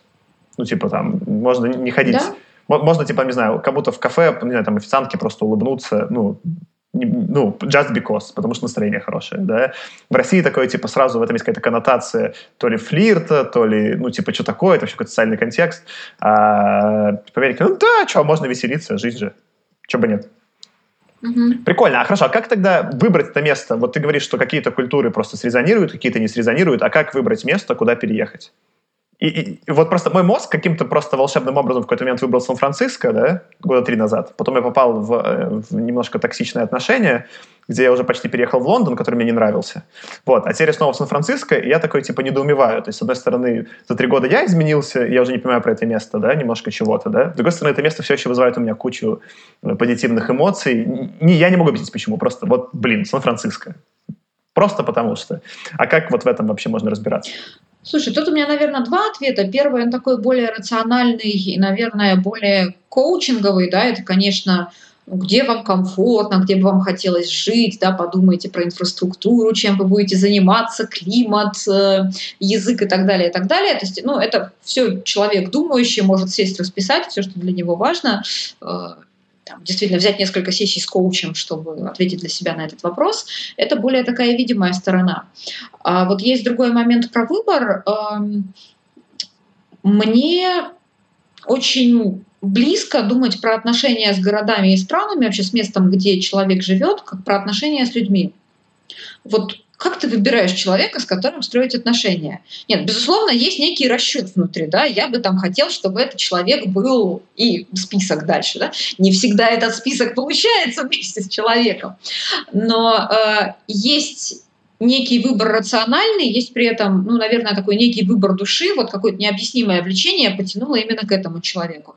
А дальше начинаются отношения, в которых оба узнают друг друга не через призму своих, о, я думаю, что ты такой, как классно или как ужасно, а какой ты есть на самом деле. Вот мне кажется, со странами и городами, это, это, это офигенная то же самое. Это просто потрясающие метафоры. И технически я сейчас понял, что да, у меня уже, конечно, Сан-Франциско из всех городов мира отношения какие-то. Ну, то есть это смешно, да, что есть просто города, в которые я приезжаю потусить, ну, например, не знаю, э, у меня, у меня есть какие-то с Москвой отношения, потому что я в ней долго жил, и у меня какие-то уже с ней вот устоявшиеся отношения, которые меня достали, на самом деле. Это, значит, типа, это брак, от которого я устал. В, нем все равно куча всего прикольного происходит, но я начинаю от этого брака уставать немножечко, да? Вот. И Сан-Франциско уже, типа, это моя любовница в этой философии. Вот, а, ну да, еще есть э, у меня подружка, с которой я просто, ну, раз в год встречаюсь удаленно, я не готов с ней ни к чему серьезному пока, да, но эта подушка мне очень нравится. Это типа Роттердам. Это каждый год на джазовый фестиваль езжу. И мне там очень комфортно, но вот именно неделю раз в год на джазовом фестивале. И это на самом деле здесь можно вернуться к вопросу да, подготовки. Я говорила, что это опыт, к которому нельзя быть готовым, потому что можно представлять себе какого-то человека, какие у тебя получатся отношения, да, чего будет, когда ты к любовнице от жены уедешь, или что бы было, если бы вы с вот, подружкой вдруг начали там, строить серьезные отношения, съехались вместе. А, но штука в том, что все равно а, то, как это будет на самом деле, как происходит в отношениях, оно происходит по-другому, потому что ты начинаешь открывать, кто, кто же этот человек, что он может тебе дать, Э, как он может, что он может привнести в твою жизнь, какими могут быть вашими отношения, ваши отношения, каким можешь быть ты в этих отношениях. Э, и точно так же с городами и странами. И э, на самом деле, если есть, безусловно, я не говорю о том, что нужно ехать вот прям по наитию, и, хотя и так тоже люди уезжают. Но мне кажется, что такой очень важный момент — это открыться стране, или открыться городу. Город не всегда равно страна, да, открыться тому месту, я, куда ты приезжаешь. Я уверен, что Сан-Франциско не совсем равно вся Америка, это сто процентов. А, абсолютно. Абсолютно. Так же, как Белград вообще не равно Сербия, так же, как Москва не равно Россия. А, поэтому, да, открыться этому месту и посмотреть, каким может получиться ваше взаимодействие. А что, какие там этапы этого романа с городом? А, ну, есть Сколько это все, все, все длится? Сколько длится терапия? Сколько длится? А похоже, то есть как бы, просто слышал какие-то, знаете, такие, э, ну, там, среди части иммигрантов слышал какие-то вещи, типа там, что вот, ну, там, первый год после переезда — это депрессия.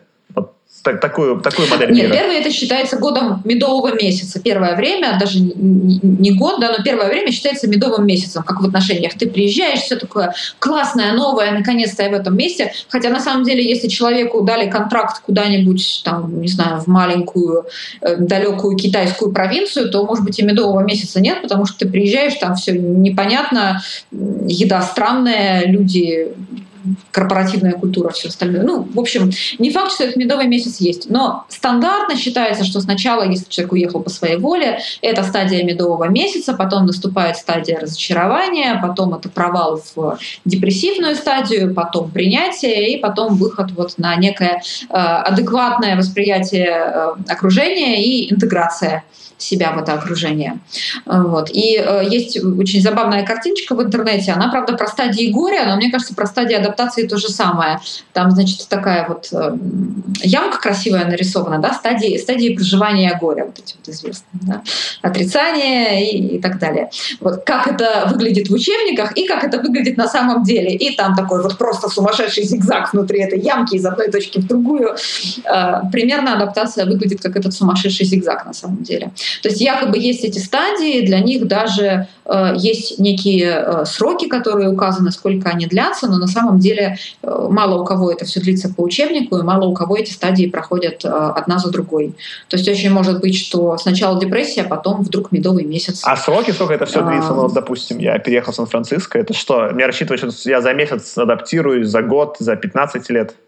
А вот тут я как из терапии, я тебе не могу сказать, потому что в каждый раз это очень индивидуально. Вот ты познакомился с девушкой, вот как сказать, когда вы будете готовы, не знаю, к браку, например, да, если цель брака. Я да, пока не доходил до такого этапа. Для вас обоих показатель. Вот вот нельзя заранее сказать. Кто-то вдруг понимает, что все это сразу и живет потом 50 лет, а кто-то там, 10 лет осторожно подбирается друг к другу. А сколько Поэтому времени, я тебе рада сказать, что тут... Сколько времени, времени занимает выстраивание каких-то разумных социальных связей? У меня, конечно, главный мой личный консерн со всем этим — это социальные связи. То есть как бы я такой очень экстравертно-социальный чувак, и ну, в Москве у меня есть э, миллион друзей, знакомых э, и кругов общения, и я во всем этом дичайше кайфую. И этого всего, конечно, в Сан-Франциско сейчас типа очень мало. Я такой, типа, м-м, печалька. А, смотри, здесь очень много факторов, которые приходится принимать во внимание. Да, опять же, почему я не могу тебе сказать, сколько точно у тебя это, например, займет или в среднем. Да, да. Ну, я, насколько, я... насколько человеку легко. Конце... Вот тебе, я так понимаю, что, в общем, поскольку ты себя характеризуешь как экстраверта, для тебя это довольно, наверное, более приятное и легкое занятие устанавливать социальные контакты. Мне почему-то кажется. Ну, типа, и, и да, Или и нет. нет. И да, и нет. И ну, да, типа, на нет. русском языке очень приятное, на английском не понимаю, потому что мейнсет далеко. Ну, или, может, я себе mm-hmm. представляю, что он далеко. Сложнее. То есть, не, ну, конечно, с русскоязычными ребятами мне супер легко общаться. А с американцами. Ну, вот это учусь. один из факторов, да. Насколько, кстати, говорили, да, про, про разность языковую, насколько в русскоязычной среде можно одно, в англоязычной другое. То есть, на самом деле, зависит от человека, от его способности устанавливать связи, от того, насколько это в новой среде и на новом языке для него комфортно-дискомфортно, от э, чисто бытовых, да, там, социальных условий вокруг. Э, одно дело, если ты переезжаешь э, на работу в какой-то корпорации, вокруг тебя эти связи образуются сами собой, да, или человек женился, или женщина вышла замуж, да, создали партнерство, и у тебя есть э, родственники партнера, например, рядом, друзья партнера, его социальный круг. Или ты приезжаешь один-одинешенек, этот социальный круг просто приходится выискивать самому. У всех это занимает разное количество времени, и здесь есть еще такой очень большой важный момент, э, что э, к вопросу да, про всякие начинали про побочные эффекты в терапии, побочные эффекты в эмиграции. Очень может быть, что социальные связи той глубины, того качества, которые были на родине, могут и не нарасти в новой среде. Потому что там, на родине, грубо говоря, есть друзья детства, с которыми там, с 10 до 30 человек общался, да, или люди, с которыми он общался последние 6 лет, и они свидетельствовали его переменам, и как-то менялись параллельно вместе, взаимодействовали. А, а здесь ты приезжаешь туда, где у всех уже есть свои нарощенные социальные круги. В эти круги нужно входить а, не десятилетнему мальчику, а взрослому мужчине. А, это само по себе сложность. Так, вакантные места близких друзей у многих уже заняты. Я понимаю, что сейчас такая совсем грубая, да, грубый образ, но действительно с возрастом... Не, ну и понятно, да. типа, что, что социальный круг уже устоявшийся. Да. Э, и иногда бывает действительно, что связи вот той глубины и той близости э, наращиваются очень долго в новой среде, а бывает, что не наращиваются, но зато человек начинает открывать для себя, каким еще может быть его социальный круг, что еще для него может быть приемлемо. Но я сейчас так подумал, ну, типа, у меня прикольная, прикольная мысль, типа, insightful очень. Я подумал, что, ну, это уже есть простое решение. Я три года подряд езжу на Burning Man, и все, и вот они, нормальные социальные связи. Э, э, я был на вечеринке, меня тут позвал, вот у меня есть друг с Burning Man, э, американец, он меня позвал на вечеринку к своей подруге, я сходил к ним в гости, тусил с американцами. Ну, там, там, были, э, вот, там были американцы и часть, ну, типа, тоже американцы, но тоже иммигранты. У меня два инсайта случилось. Первое, что, во-первых, на самом деле, дохрена тоже иммигрантов, и это упрощает, ну, то есть сразу есть общая тема, ну, то есть это не так далеко. Я думал, что вот, типа, какие-то даже, пускай, адаптирующиеся люди, это, типа, очень э, э, эмоционально далеко, но нет, тут, типа, много людей, которые сами переехали, и поэтому, ну, а опыт переезда, там, не знаю, условно, я сейчас утрирую, там, из Индии и из России не такой, что ну, это довольно похоже, какая разница. Вот. А второе было, что, ну, типа, была вечеринка, мне на ней было суперкомфортно, и я такой понял, а, так я же, ну, люблю делать вечеринки, я же могу делать вечеринки, и в Сан-Франциско, когда перееду, и они ничем, ну, то есть, принципиально ничем не будут отличаться. И когда вот я понял, что я могу какие-то свои паттерны классные из Москвы вот просто вообще из ИС перенести на Америку, э, стало поспокойнее. Угу. Есть ведь еще момент такой э, социального уровня, да, потому что э, не помню, в чьей статье, с ресурса «Зима», по-моему, есть такой онлайн-ресурс на тему эмиграции, очень классный, сейчас очень развивающийся. И там была прекрасная история о том, что э, ну, условно говоря, программист из России и программист из Англии скорее найдут общий язык, законтачатся, да, продолжат отношения, чем э, программист из Англии и э, сантехник из Англии. Да. Ну, понятная такая естественная история о том, что э, такая некая схожесть бэкграунда, который у тебя был в Москве и может быть да, в Сан-Франциско, э, что вот эта схожесть играет большую роль, чем то, что вы из разных стран да, выросли в разных культурах там, в чем-то с разными менталитетами. Слушай, а мне кажется, это отличная нота, чтобы мы начали наш разговор потихонечку завершать. Э, да. Три традиции завершения разговора. Первое, всем напомню, что у меня сегодня в гостях была психолог Елизавета Мусатова. У нее есть прекрасный канал в Телеграме, который называется, по-моему, «Записки злого терапевта», да? Я правильно же говорю? И да. ссылочка mm-hmm. на него будет э, внизу в описании э, этого выпуска. Вот. Но в конце я часто прошу гостей сделать какое-нибудь напутствие или какую-нибудь финалочку, последнюю фразу для слушателей. У тебя тоже есть такая возможность. Противный вопрос, такая, напутствие, что? И сразу, ну, типа, что делать, да? Напутствие, что делать, э, особенно в контексте того, что мы сегодня говорили про размещение терапевтов человека в кресле напротив. Слушай, хороший вопрос. Наверное, первое, что приходит, это такая очень банальная штука про оставаться на своей стороне. Мне кажется, очень, очень важное, если говорить про что-то универсальные ценности в терапии или в жизни, или мне кажется, что такая очень большая универсальная ценность – это быть на своей стороне и быть за себя, что бы для каждого человека это не значило. Поэтому, наверное, мое напутствие вот такое. Оставайтесь, дорогие друзья, пожалуйста, на своей стороне или, как минимум, учитесь вставать на свою сторону. Слушай, это отлично. Э, прекрасное напутствие. У меня, у меня будет главная мысль какая сегодняшнего выпуска, что эмиграция это один из способов психотерапии и поиска себя и своей идентичности. Это неожиданно, но очень прикольно. Э, Можно и так посмотреть, да. Через такую призму я это не смотрел, это очень забавно. Вот. Э, ну что, спасибо тебе за это, что пришла в гости. Ну, точнее, как пришла. Мы, что мы созвонились и вообще сделали первый выпуск удаленно. Я надеюсь, это все записалось. Ну, скоро мы это узнаем. Да, а вам, слушатели, тоже спасибо, что вы нас сегодня послушали. Напоминаю, что это был подкаст «Мемус решает», где я пока в первом сезоне разговариваю с психологами и психотерапевтами и разбираюсь, как это все работает. Э, сейчас мы есть в SoundCloud и на iTunes. В iTunes можете просто найти по «Мемус решает». Э, ставьте там, не знаю, звездочки, лайки, отзывы. Э, искренние и честные, сколько хотите, столько и ставьте, будет очень полезно. Ну и подписывайтесь в iTunes и в SoundCloud. Я буду очень рад. Э, буду за мной выпуски приходить регулярно, чтобы я их делал и чувствовал, что кто-то их слушает. Вот. Э, Че, всем спасибо, и за это спасибо. Давай. Спасибо, Саша, за разговор. Да, пока. Угу.